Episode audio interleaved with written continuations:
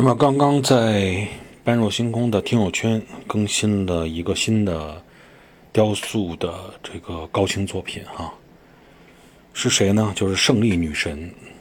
那么这个胜利女神在希腊的神殿里边啊，算是占据一个非常重要的位置。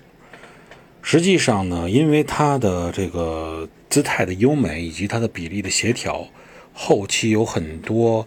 品牌也用了它的化身来进行自己的 logo 的设计，比如说劳斯莱斯的车标等等。